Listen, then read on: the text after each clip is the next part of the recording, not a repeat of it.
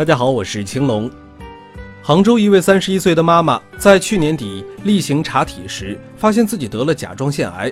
她平时工作压力很大，白天接触很多人，要处理很多关系，工作很烦躁，长时间承受的抑郁都沉淀在身体里，身体一直记着每笔账单，等着与她秋后算账。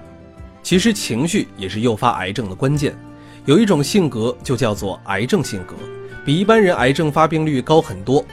快来看看你占了几分：一、性格很好，没见过他怎么发脾气；二、不会无理取闹，也不会任性固执；三、没什么意见，大家好就是真的好；四、特别在乎别人的感受，自己的反而没那么重要；五、任何事情都可以表面上做到云淡风轻。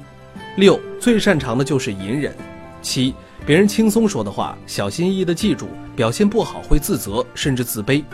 八即使被欺负，也只是自己生闷气，从不反击。九渐渐失去了表达自己的能力，不仅不会发脾气，连值得开心的事儿似乎也没那么开心。癌症性格怎么办？提醒大家不要成为好好先生和好好小姐。如果我们没有了解到三好的本质，只是一味的去追求它的表象，那么就有可能会创造出更多的癌症病人。癌症病人几乎都是有非常明显的三好特征的人，他们总是勉强尽力的符合他人需要，总是家人或者是朋友眼中凡事有求必应的应答器。其实做真事、说真话、存真心，才能活得更好。把你想做的事情做一下，想说的话放出来。深沉的痛苦也就释放了。